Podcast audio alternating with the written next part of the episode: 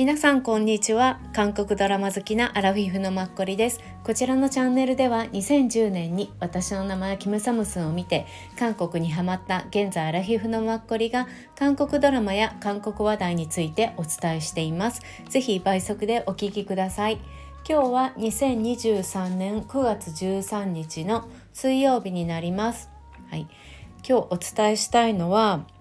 あの7月8月ぐらいで見始めてもうこれ以上は多分メイズにフェードアウトしちゃうなって思うドラマをはいお伝えさせていただいておきたいと思いました。はい、まずは7月8日ですねこの放送を始めてから2回目でお伝えした 2PM のテギョンさんがテギョンさんが主役をされている「ハートビートかすみティンダ」っていう彼が吸血鬼の役のですよね。まあ終わってると思うんですけどこちら。放送がね Amazon プライムで見れて私この時話した多分1話か2話を見て話したと思うんですけど1話だけかな。結局そこから進んでません。あのあとちょっとだけ見たんですよね。でもなんとなくあんまり進める気にならずにそのままフェードアウトしましたきっとテギョンさんのファンの方はご覧になると思うし、ね、あと最後まで見たのから面白いのかと思うしこの相手の女優さんもねすごく今出ている方これからも出る方なんで。うん、多分ねこれからすごいいいんだと思うのにはいすいませんこれはこのまま何もせずフェードアウトに多分もうこれは確定ですね。はい。あともう一個確定が18回目で話したアシドリアンです。なんといっても離婚作結婚作詞離婚作曲を書いたイム・ソンハン作家さんの新しいドラマです。最終的には多分十何パーセントで終了したと思うんですけどあの結構んなこの作家さんの世界観がすごい出ているドラマででもあの結婚作詞離婚作曲みたいなちょっと深刻というかシビア的なねちょっと硬いみたいなああいうのではなくて1話目からあの、ま割ったかったするんですけど昔の時代とでロマンスがメインのドラマなんですが大人の。うん、でも結構ね面白い系これは笑えるドラマ的に、うん、ストーリーがもともと出来上がってるのでシナリオが。だから結婚作詞離婚作曲が好きだったどうかっていうのは関係なく見る方はご覧になれるドラマだと思います。私は結うんなんか2話ぐらいまで見たんだけど3話ぐらいかなあんまりね面白いって思えなかったんですよね。あとこの主役の方は、まあ、結婚作詞離婚作曲の方同じ方だったんですけどあんまり私パク・ジュミさんっていう方かな、うん、あんまりそんなに興味も持てなかったのもあってっていうこともあってこれも多分私今後も見ることないかなって思います。はい、で次「庭のある家マダン・インヌンチ」っていうドラマでキム・テヒさんとあの4次男の役をしていたグローリーで M ジヨンさんの2人女性が主演のドラマで6話か8話で終了する短いものなんです。で私3話までの感想を29回目で話して5話まで見たんですよ確か。うん、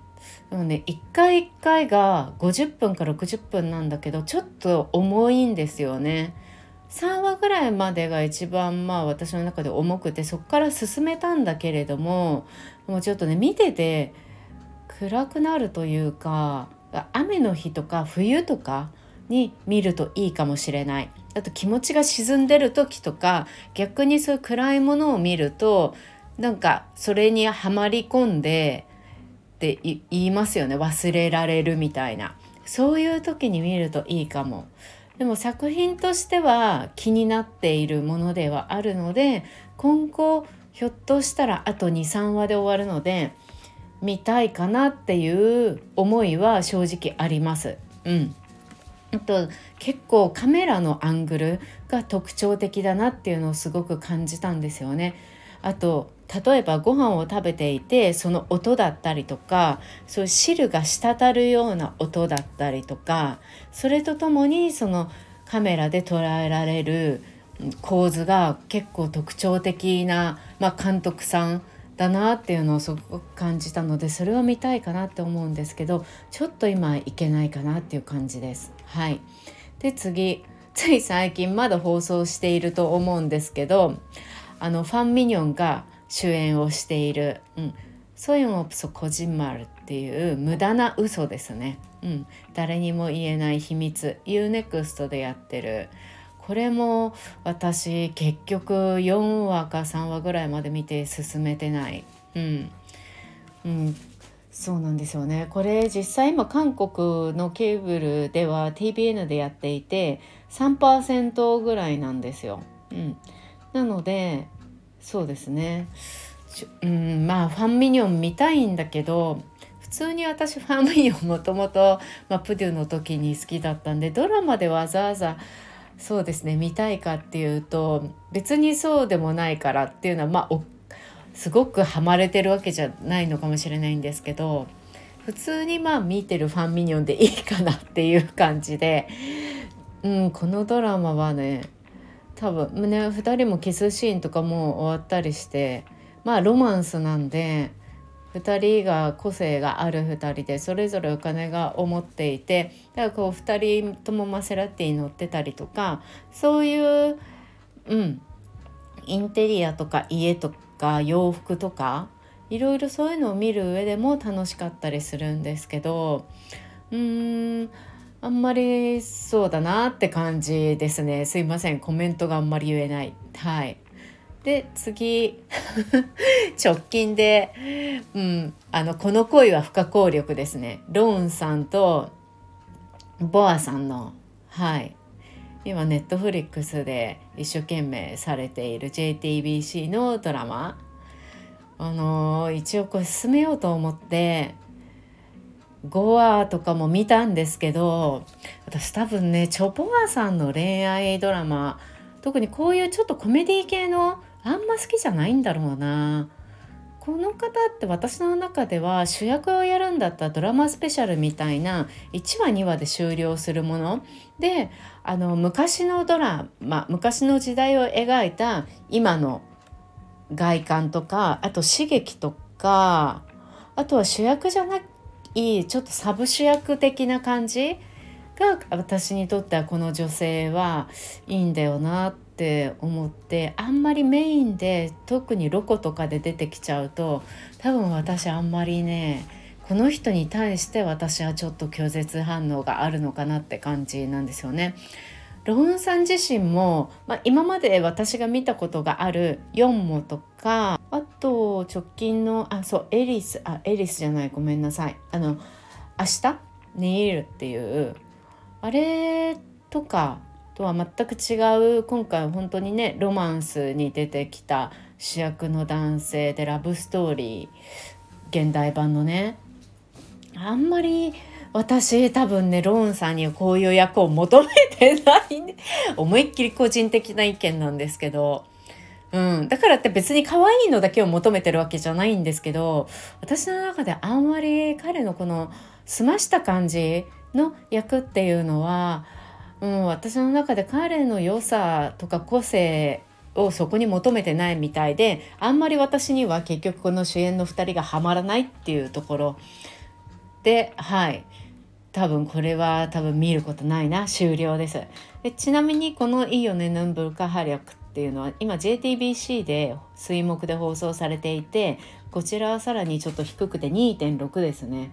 うんパーセントです。はい。これら今お伝えしたハートビートアシドリアン庭のある家無駄な嘘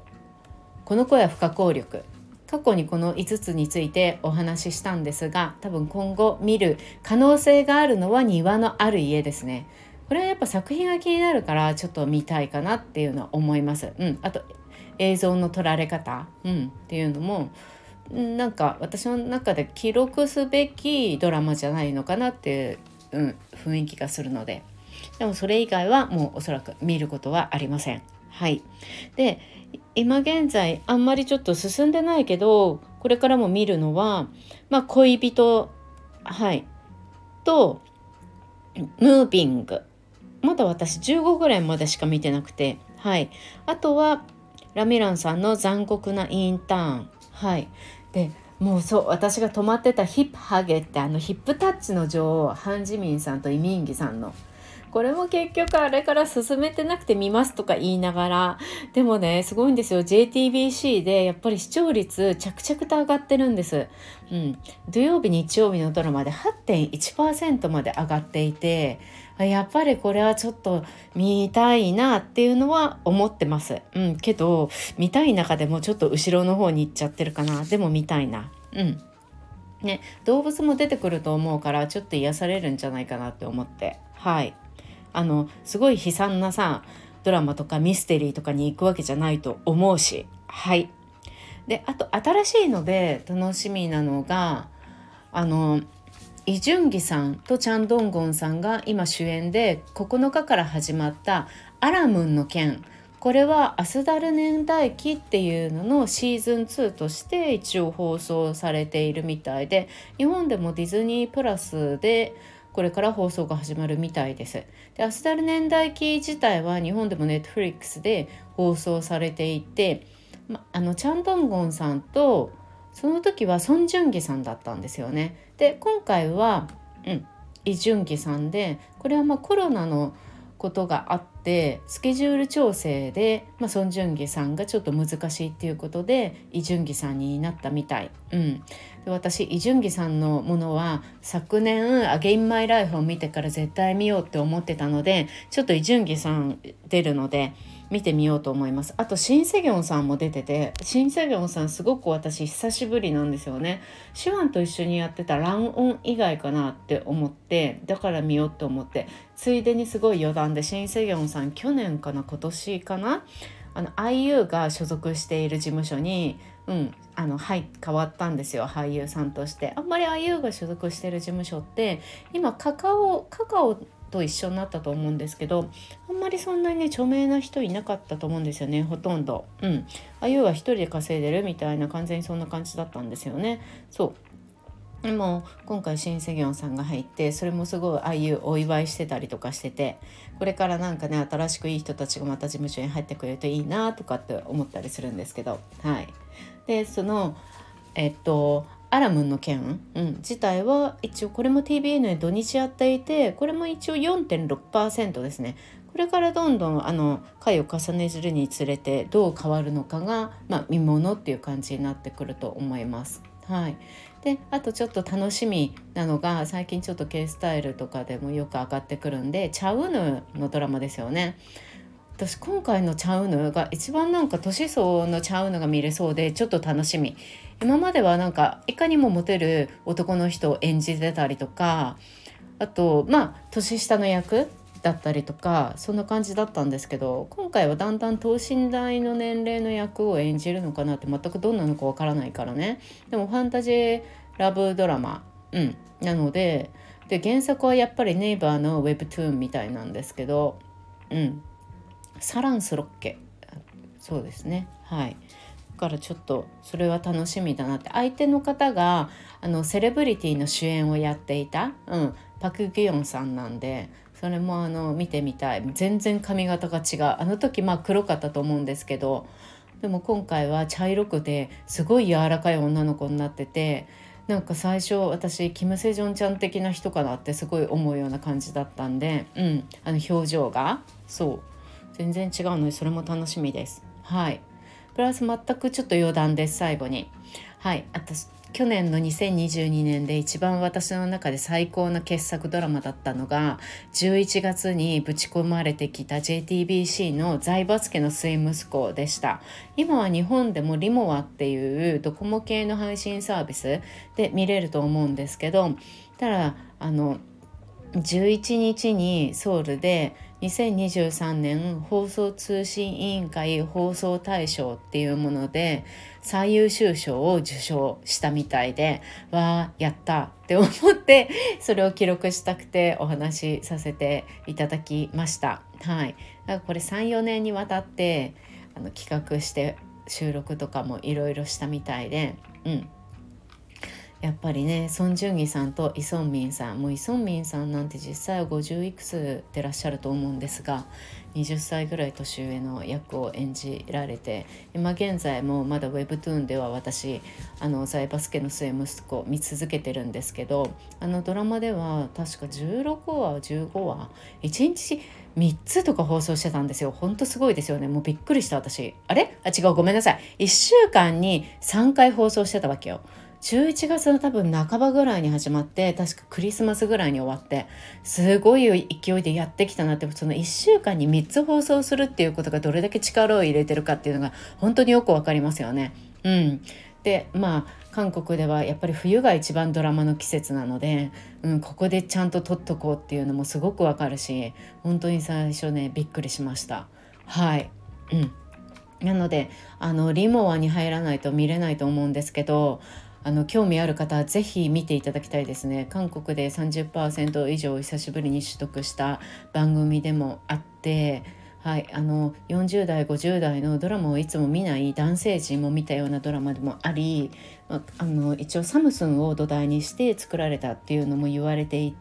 るんです。だから IMF とかあれからの韓国の経済の復興うん、っていうのもなんとなく見て取れる部分もあるので、はい、あとねイ・ソンミンさんの演技がまあ素晴らしいですね。うん、あと他にイ・ソンミンさんの子供たち一番年下の孫がソン・ジュンギさんっていうだけであって子供たちのあの財閥の中を見れたっていう感じが若干私しました、うん、家族同士で結局財産を取り合うっていうか敵は身内の中にいるっていうのがもう明確ですよね。この人たちは会社の仕事をしようと思うよりもその自分の保身と、うん、家族の中での自分を守るっていうことに多分毎日全力を注いでるんじゃないかっていう。うん、もう会社の業績を上げようって思うのは多分創業者の人とか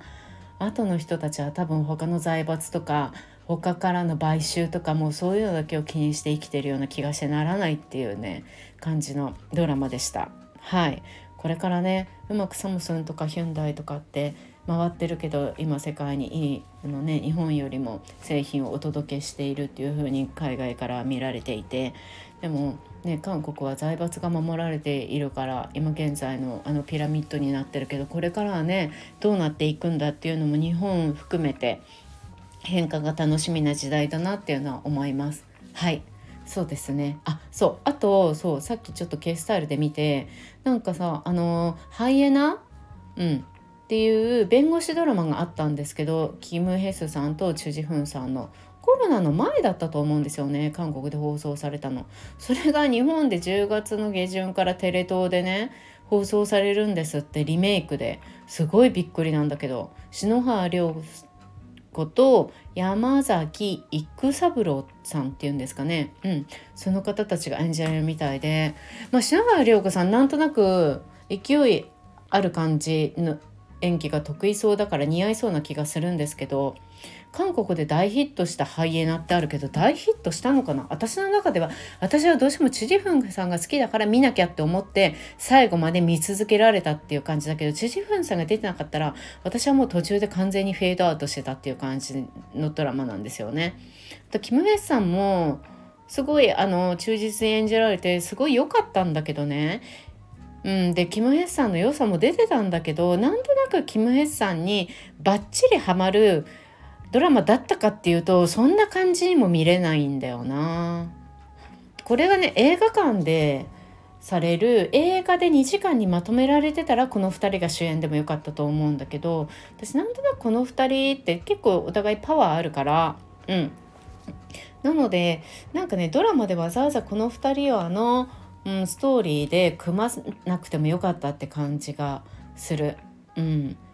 うん。まあ、ストーリーよりも俳優ありきで見た人も多いんじゃないかなと思うドラマでした。ね日本のが私テレビがないので日本のテレビ見れないんですけどどういう風なね評価を受けるか。でも篠原涼子さん久しぶりだし多分この役は絶対あるし合うしね。うん。楽しみですよね。はい。今日もお聴きくださってありがとうございました。皆さん良い水曜日の午後をお迎えください。明日も皆さんにとっていい一日となりますように。ありがとうございました。